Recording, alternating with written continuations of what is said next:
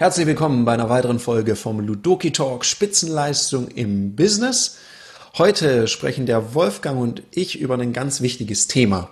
Wir haben ja in der Reihe schon drüber gesprochen, im Sinne von unserer Ludoki-Logik, über den Prozess, wie er anfängt, nämlich das Selbstmanagement. Wir haben uns mit uns beschäftigt und was das mit anderen zu tun hat. Dann haben wir uns damit beschäftigt, das Thema Fachwissen, haben uns überlegt, wie kriegen wir gute Termine, Termine mit Fleisch am Knochen. Jetzt haben wir den Termin. Wie gehen wir in Resonanz zu Menschen? Also wie baut man Vertrauen auf? Und heute ist das wichtige Thema an, wie, dran, wie klärt man den Bedarf eines Kunden? Und darüber sprechen wir heute, Wolfgang. Ich glaube, ein spannendes Thema. Das ist definitiv ein spannendes Thema und ich glaube auch ein Lieblingsthema von uns beiden. Nämlich gute Fragen, die führen ziemlich schnell zum Ziel. Wenn ich mich so umschaue bei Kollegen, Kolleginnen, insbesondere auch im Verkauf, dann habe ich das Gefühl, boah, da hat es noch eine ganze Menge Potenzial. Und vielleicht ist das die Idee für heute, dass du ein paar Ideen mitnimmst, ein paar Frageformen und dann viel, viel präziser dort ansetzt, wo wirklich was zu holen ist und hilfst deinen Kunden schneller und gezielter das zu bekommen, was die sich wünschen. Das ist die Idee von Bedarfsanalyse, nicht irgendwas zu verkaufen, sondern genau das Richtige, was unsere Kunden glücklich und happy macht. Du hast da so ein schönes Beispiel, hast du mir erzählt, wie das auch ähm, daneben gehen kann. Ja, absolut. Also ich, ich sage ja auch oft in meinen Seminaren, dass wir viel zu oft interpretieren und uns zu wenig bemühen, zu verstehen, also wirklich zu verstehen. Weil wir hören irgendwas und dann haben wir das ja in unserem Bezugsrahmen, in unserer Welt heißt es ja irgendwas. Und das Witzigste, was ich als junger Verkäufer mal erlebt habe, war, ein Kunde rief mich an und sagt, Herr Abulela, wegen unserer Zusammenarbeit, wir müssen mal gucken, weil ich muss ganz schön sparen. Und das ist ja jetzt das, was ein Verkäufer nicht so gerne hört. Mein Motto war ja immer, ja, spar bei den Wettbewerbern, bei mir muss es nicht unbedingt sein. Und dann fuhr ich da so hin und ich hatte einiges vorbereitet, weil was ich schon gelernt hatte damals, Vorbereitung ist ganz gut. Überleg dir mal, wie könntest du verhandeln? Und ich gebe es zu, ich habe eigentlich geguckt, wie kann ich den Verlust für mich minimieren? Also, äh, was heißt denn jetzt sparen? Und das wollte er mir auch am Telefon nicht so recht sagen und ich hatte auch ehrlich gesagt nicht so richtig gefragt, weil ich erstmal schockiert hatte, war, das war einer meiner wichtigsten Kunden, dass er jetzt sparen will. Also fuhr ich dahin, kam da an. Und ich war schon ein bisschen angespannt, weil es war schon ein bisschen Umsatzdruck noch in dem Jahr und ich wollte gerne mein Jahresziel, das ich mir gesetzt hatte, erreichen. Und ich weiß nicht genau warum. Ich will jetzt nicht sagen, dass es besonders clever war. Ich würde sagen, in dem Fall war es einfach Zufall. Ich hatte so einen Gesprächseinstieg gesucht und habe einfach auch so eine Ja-Straße gemacht. Ja, wir hatten ja telefoniert, diesen Termin vereinbart. Und sie hatten mir gesagt, wir haben heute ein Thema, nicht so mein Lieblingsthema. Sie hat mir gesagt, Sie müssen sparen. Jetzt wollen wir wissen, was heißt denn das konkret? Und ich habe einfach, weil ich nicht genau wusste, wie mache ich jetzt weiter, habe ich das gefragt, ihn, was heißt denn das konkret? Und ich kann es vorwegnehmen, ich war echt überrascht, was in seiner Welt sparen ist im Vergleich zu meiner Welt. In meiner Welt bedeutet sparen, ich gebe weniger Geld aus. Jetzt muss man wissen, das war ein Konzern und die hatten so eine lustige Regel. Wir haben Mehrjahresverträge immer gemacht mit den Kunden. Und die hatten eine Regel verändert, dem sein Controlling hat gesagt, Mehrjahresverträge gehen einfach in dein Budget vom ersten Jahr rein, weil sowas ist eigentlich gar nicht vorgesehen. Und dann ist natürlich ein Dreijahresvertrag ein ordentlicher Budgetbatzen. Da sagte er so, ja, also Herr Abulela, das können wir so nicht machen, weil das wird mir da reingerechnet, da habe ich dann ein Problem, weil da muss ich quasi so wie alle drei Jahre in einem Jahr bezahlen, intern. Ihn nicht, aber intern dann sage ich, aha, okay, also wir müssen einfach nur niedriger sein als die drei Jahre zusammen. Was daraus geworden ist, ich habe damals Werbung verkauft, aus einer einfachen Seite wurde dann eine Doppelseite und wir haben in seiner Welt gespart und in meiner Welt habe ich sogar mehr Umsatz gemacht.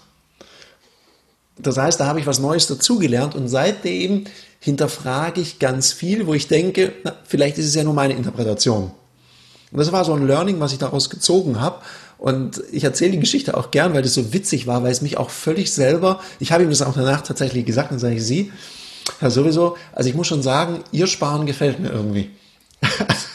das musste ich ihm sagen, weil, weil, er musste dann auch lachen und es war ein sehr lustiges Gespräch. Ich glaube, er hat mir auch angemerkt, ich war etwas angespannt und wenn sich so dann die Anspannung in so einem Verkaufsgespräch so löst, weil ich meine, wenn wir so in den Seminarräumen stehen, finde ich es auch wichtig, den Leuten zu vermitteln, hey, jetzt sieht es vielleicht ganz easy aus, aber es gab mal eine Zeit, da war das nicht so easy und da hat man sich die Fingernägel fast abgekaut. vor Nervosität. Und das war so ein Moment. Und ich war dann so erleichtert. Ich weiß gar nicht, ob das so smart war, das zu sagen, aber er hat gelacht, darum kam es gut an. Wobei du hast natürlich das Entscheidende schon gemacht, intuitiv oder wie auch immer. Du hast ähm, gefragt, was bedeutet denn für Sie sparen? Und das machen jetzt viele Leute nicht. Die sagen, ja, wissen Sie, ähm, ich habe Ihnen hier ein spezielles Angebot formuliert äh, und dann legen Sie das hin. Ja, wie wäre das wohl ausgegangen? Wahrscheinlich nicht so prickelt, wie du es eben beschreibst. Mhm. Also die richtigen Fragen dann zu stellen, hilft natürlich auch zu verstehen, was meint denn mein Gegenüber damit? Das ist ähm, schon ein ganzer Schritt weiter. Ich hatte neulich hier jemanden sitzen, der hat es ganz verkehrt gemacht, der hat überhaupt keine Frage gestellt. er hat nur ein Produkt nach dem anderen rausgezogen aus seiner Aktentasche und mich gefragt, ob ich das gebrauchen kann. Ich habe immer Nein gesagt. Keine einzige Frage. Oder weil ein Teil unseres Zielpublikums, das sind ja auch, auch Trainer. Und ähm, der Ausbildungsleiter von großen Kunden von uns, wo ich früher viele Seminare gemacht habe, der hat mir erzählt, weißt du, Wolfgang, ich krieg so pro Woche zwei bis drei Anrufe von Verkaufstrainern. Die wollen mit uns in Geschäft kommen. Und soll ich dir was sagen? keiner von denen schafft es, mir eine Frage zu stellen, was ich denn brauche, wo es denn gerade klemmt, äh, was ich dann alles schon alles ausprobiert habe, was denn nicht, was ich dann an äh, innovativen Methoden schon kenne. Kein einziger, und das sind Verkaufstrainer. Was ich damit sagen will, ist, es gibt massenhaft Potenzial, um Kunden mit ein paar Fragen tatsächlich auch zu qualifizieren, zu verstehen, was die wirklich brauchen, um dann ein Angebot zu formulieren, was sofort passt. Mhm. Und es bewirkt ja auch was, wenn man Fragen stellt. Das habe ich in meiner Coaching-Ausbildung gelernt und äh, ich weiß noch, wie mir der Ulrich, bei dem ich die Ausbildung gemacht habe, hat es gesagt, er hat gesagt, es sollte euch gelingen, in den ersten paar Minuten bedeutsam zu werden für euren Kunden. Und habe gleich so strebermäßig gefragt, hey, was muss ich denn da sagen? Dann hat er mir gesagt, es kommt nicht darauf an, was du sagst, sondern was du fragst. Und seitdem, jeden Termin, den ich vereinbare, immer Herr Marschall, damit ich mich gut auf den Termin vorbereiten kann, darf ich Ihnen kurz noch ein paar Fragen stellen. Ich habe gemerkt, die No-Show-Quote, also dass mir jemand mal einen Termin absagt, die sinkt rapide ab. Ja. Und das ist, glaube ich, so ein Erfolgsgeheimnis. Die, die Kunden wünschen sich das ja auch, dass jemand sie wirklich versteht und darum ein paar Fragen stellt. Ich merke das ja, ich habe ja hier gerade renoviert bei mir daheim. Und manchmal hatte ich das Gefühl, also Beratung oder mal eine Rückfrage stellen, um mich vielleicht auf eine andere Idee zu bringen. Man kann ja auch durch eine Frage jemand sehr charmant von irgendeiner fixen, utopischen Idee abbringen und die woanders hinzuleiten. Also muss ich sagen, also Google war da irgendwie oftmals der bessere Ratgeber. Traurig, aber wahr. Ja, genauso wahr ist, wir behaupten es ja auch immer, dass in der Bedarfsklärung, also in der Phase, über die wir jetzt gerade sprechen, fällt der mentale Kaufentscheid. Das ist noch nicht verbalisiert, aber hier sagt unser Kunde, aha, das ist ja interessant. Äh, der Verkäufer, der versteht mein Problem. Der versteht mein Problem sogar besser als ich. Und wenn das passiert, dann sagen die äh, Kunden, aha, okay, der hat's drauf, dem kann ich vertrauen, der hat, der blickt da durch. Und das ist eine wichtige Phase. Wenn man die vermasselt, dann passiert ja genau das Gegenteil. Ja, der hat eh keine Ahnung, der weiß es nicht mal so gut wie ich. Da muss ich mir das aus Google rausziehen, was ich brauche. Dann sinkt das Vertrauen, die Professionalität ist im Eimer und dann wird am Schluss eben nicht gekauft, sondern kommen die ganzen Einwände. Das kann man sich ersparen durch gute Fragen. Ich glaube, wir haben so ein ganzes äh, Set an klugen, eleganten Fragen, sogar in der Struktur, wie das gut gelingen kann. Du bist ja auch eine Experte drin. Ja, und wir haben, wir haben ja auch, also um, um das vielleicht noch mit reinzubringen, es ist ja manchmal auch, manchmal reden sich ja Verkäufer auch um Kopf und Kragen. Der Kunde sagt, boah, das ist beim Wettbewerber viel billiger. Was heißt denn viel billiger jetzt? Ja, dann sagen, dann sagen manche Verkäufer versuchen dann so schlaue Sprüche wie, ja, zum Gott, zum Glück ist es nicht günstiger oder sowas. Ja, aber ich glaube, darum geht's ja gar nicht, sondern wenn der Kunde so das Gefühl hat, ich kann es woanders viel billiger einkaufen, dann hauen dann manche Verkäufer einen Rabatt raus, dass alles zu spät ist. Und wenn Sie mal fragen, was heißt denn das konkret, kann ich das nicht mal sehen, dann geht es ja manchmal pro Packung um drei Cent Unterschied. Viel billiger. Ich meine, was heißt denn das? Manche denken da an 30 Prozent und der denkt an drei Cent. Und ich glaube, das ist wieder das Thema Verstehen und Interpretieren. Hm. was da wirklich einen Unterschied macht. Also mal wirklich Tacheles reden. Um was geht's denn wirklich? Habe ich es denn richtig verstanden? Also allein die Technik, der kontrollierte Dialog, um in die Technik mal einzusteigen. Also einfach nur so, also Herr Marschall, wenn ich Sie richtig verstanden habe, es geht Ihnen hier um A, B, C, D. Habe ich das so richtig verstanden? Und dann merkst du ja schnell, habe hab ich es richtig verstanden? Und du sagst, oh je, nee, äh, da, da, habe ich mich ja ganz schlecht ausgedrückt. Ich meine eigentlich das. Und dann wüsste ich, ah, okay, gut, haben wir drüber gesprochen. Ja. Weil alles andere baut ja danach auf das, was ja. ich da erfahren habe, drauf auf. Und dann kann das Angebot einfach jenseits von Gut und Böse liegen. Ja. So eine andere Falle ist auch, dass Verkäufer viel zu schnell drauf reinfallen, wenn sie ein Problem, Problem hören von ihrem Kunden. Dann hören sie irgendwas und sagen, ah, da habe ich was für Sie. Legen sie auf den Tisch, bums, fertig. Und dann hoffen sie, dass der Kunde sagt, ja, kaufe ich, kaufe ich.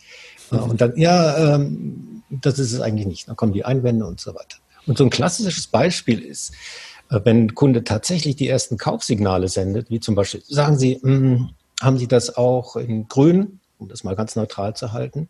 Was machen die meisten Verkäufer? Ja, weil sie hoffen, okay, jetzt, jetzt habe ich den Sack zu. Und es lohnt sich dann zu fragen, hm, äh, interessant, wenn wir es in grün hätten, was heißt denn das jetzt für äh, den Prozess, in dem wir gerade sind? Heißt das, Sie kaufen es dann? Mhm. Äh, nö, aber mich interessiert. Dann weiß ich, mh, da brauche ich noch ein bisschen Stoff. Wenn ich das verpeile, und das ist auch wieder die Interpretation, dann ähm, habe ich einfach mehr Aufwand und riskiere den, den Abschluss tatsächlich. Kleiner mhm. Trick, große Wirkung. Ja, oder einfach fragen, verstehe ich richtig, Sie hätten es gerne in grün. Ja. ja also da, man kann ja einfach rückversichern, weil manche, manchmal tun auch Kunden aus einer Verlegenheit heraus Fragen stellen. Das habe ich auch gemerkt. Es gibt ja so Verkäufer, die erzählen was und dann schweigen die. Und da hatten wir ja schon mal drüber gesprochen, Schweigen erzeugt Druck. Und dann denkt der Kunde, oh, wie komme ich da raus? Stelle ich mal eine schlaue Frage. Und dann fragt er irgendwas. Wie oft habe ich das schon erlebt in so Fellbegleitung? Dann fragen die Kunden irgendwelche belanglosen Dinge teilweise sogar, um einfach dieses Schweigen zu brechen. Und wenn der Verkäufer dann da drauf hüpft, dann kann das schon wieder schwierig werden. Und darum ergibt es schon Sinn, auch mal zu, du hast ja gerade einen sogenannten Testabschluss gemacht, so nach dem Motto, mal angenommen, wir hätten es in grün, würden sie es dann nehmen. Ja, ganz einfach. Das ist am Schluss von so einer Bedarfsklärung. Davor gibt es natürlich noch eine ganze andere Reihe kluger Fragen. Mhm. Ähm, was ich bei Verkäufern und auch äh, Coach häufig beobachte, ist, ja, da wird ein Problem identifiziert und dann wird sofort auch in die Lösungsorientierung gegangen, auch über die Fragen. Ja, wenn wir da was hätten, was, wie wäre denn das für Sie? Mhm. Und das finde ich sehr schade, weil wir mit dem Problem an der Oberfläche bleiben. Und ich glaube, eine elegante Form ist, wenn ich sowas identifiziert habe, einfach weiter zu fragen. Hm. So, hm, nehmen wir an, das Problem bleibt weiter bestehen. Was hat denn das für Folgen? Also was sind die Konsequenzen darauf? Für, für Sie, vielleicht für Ihr Business oder für Ihre Familie? Dann komme ich in der Regel sehr viel schneller auch auf der Beziehungsebene mehr an so das Eingemachte. Und mhm. selbst da noch nicht aufzuhören, sondern weiterzumachen. Mhm. Und wenn sie es überhaupt nicht hinkriegen, es passiert das, was überhaupt nicht passieren soll, was hat das dann zur Folge? Dann bin ich, ja, ich nenne das so der Schmerzpunkt, da wo die Betroffenheit ist. Da, wo jeder vernünftigerweise versucht, das zu vermeiden. Und wenn ich das entdeckt habe. Und wenn der Kunde das entdeckt hat, wenn er versteht, aha, stimmt, da ist ein Problem tatsächlich, das ist nicht, das ist nicht von der, von der Hand zu weisen. Da muss ich mich drum kümmern, das habe ich nicht gemacht. Wenn ich dann weitermache und frage, lösungsorientiert, und wenn, das, wenn es uns irgendwie gelingt, dafür was Vernünftiges auf die Beine zu stellen, was wird das für Sie bedeuten? Das ist so die Form, wie wir gerne vorgehen, dass wir unserem Kunden erlauben, dass er kauft und dass wir ihm nicht was verkaufen. Und das ist der große Unterschied in der guten, mhm. ordentlichen, professionellen Bedarfsklärung. Wir helfen dem Kunden, eine Entscheidung zu treffen und würgen ihm nicht irgendwas rein. Ja, ihn kaufen lassen ist ja die Idee. Oder auch mal zu fragen, wenn dann erzählt wird, erzählt wird, erzählt wird und einfach mal zu sagen, was ist denn, wenn wir gar nichts machen? Gerade wenn wir Dienstleistungen verkaufen. Das ist auch, finde ich, immer eine interessante Fragestellung und manchmal sagen dann Kunden, ähm, das geht nicht, wir müssen was tun. Ja. Ja, mir hat mal jemand gesagt, wenn das nicht klappt, das ist schon sehr lange her, da ging es um Nachwuchsmarketing und da hatte ich das gerade entdeckt, so lösungs- und problemorientierte Fragen. Und ich hatte eine Mitarbeiterin dabei und wollte ein bisschen zeigen, was der Chef so kann. Und das wurde dann auch wirklich dramatisch, weil ich habe gar nichts, ich habe nicht einmal nachgefragt, ich habe gesagt, hm, was heißt es dann? Ja, was heißt es, wenn Sie überhaupt gar keine guten Azubis mehr kriegen würden? Was wird das für Sie bedeuten? Dann war es eine Weile ruhig und dann sagt sie, und dann verliere ich meinen Job. Dann, und dann, dann war so, okay, dann wäre es ja gut, wenn wir heute einfach was machen. Und dann sagt sie, ja, auf jeden Fall. Ja, voilà. Ich war selber ganz überrascht, wie krass das funktioniert hat. Ich meine, das ist jetzt nicht Standard, dass jemand das dann so äh, krass auf sich bezieht. Aber in dem Fall war das tatsächlich so, dass jemand gesagt hat, hey, wenn ich das nicht schaffe, das ist mein Job, das hinzukriegen, dann habe ich ein Problem. Dann brauchst du mich ja gar nicht mehr. Dann werde ich wegrationalisiert. Ich meine, kann ich mir jetzt nicht vorstellen, dass ein Betrieb dann jemanden da im Personal einfach wegrationalisiert, aber in dem Fall war diese Hypothese sehr hilfreich. Also ich finde, das ist ein Aufruf wert an die Leute da draußen, mutiger zu sein, auch solche Fragen zu stellen. Da, wo man fürchtet, da könnte es auch wehtun. Weil die allermeisten Berufskollegen machen es eben nicht, bleiben an der Oberfläche und hoffen, dass das gut geht. Und es geht ja auch manchmal gut.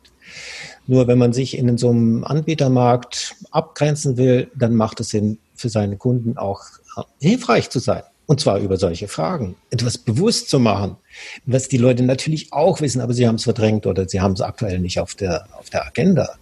Und das ist für mich Sinn und Zweck von Verkauf, das an die Oberfläche zu holen, machbar zu machen und tatsächlich eine Dienstleistung zu erbringen, die von Kunden gewürdigt wird. Fragen mhm. ist der absolute Schlüssel dazu. Wer keine guten Fragen kann, der muss irgendwann mit dem Preis runter, dein Beispiel.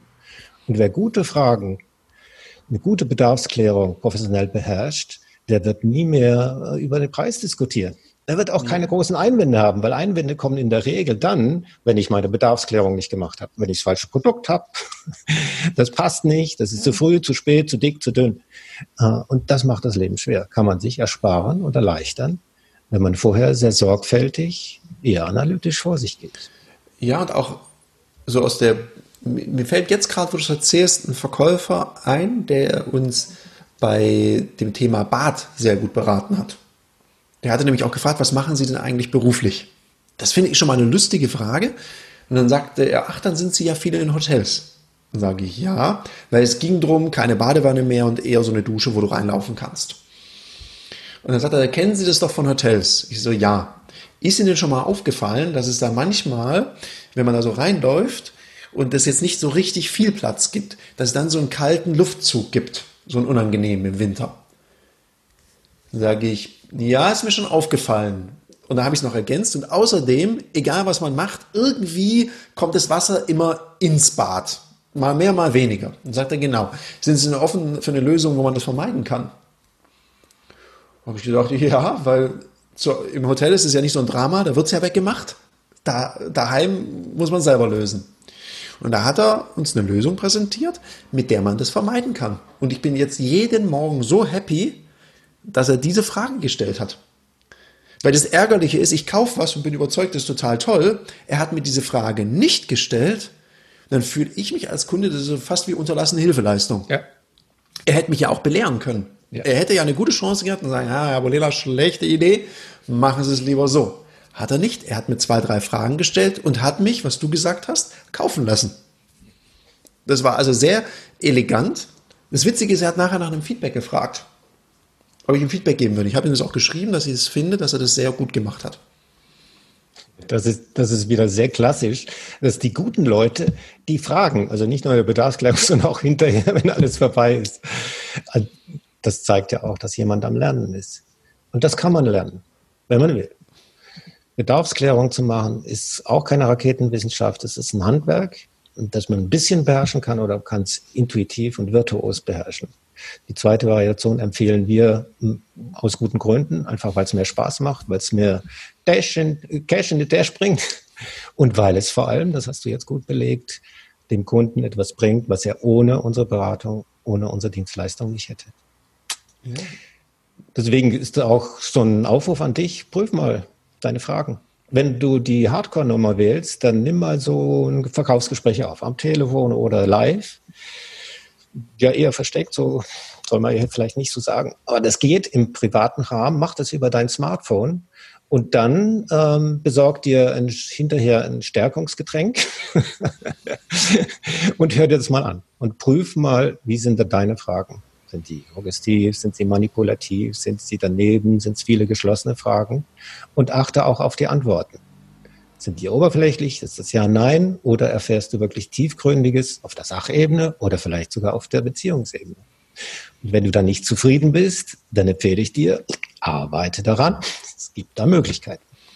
Ja, und äh, versuch, vielleicht auch die Haltung dahinter. Ich finde ja das Wichtigste immer die Haltung.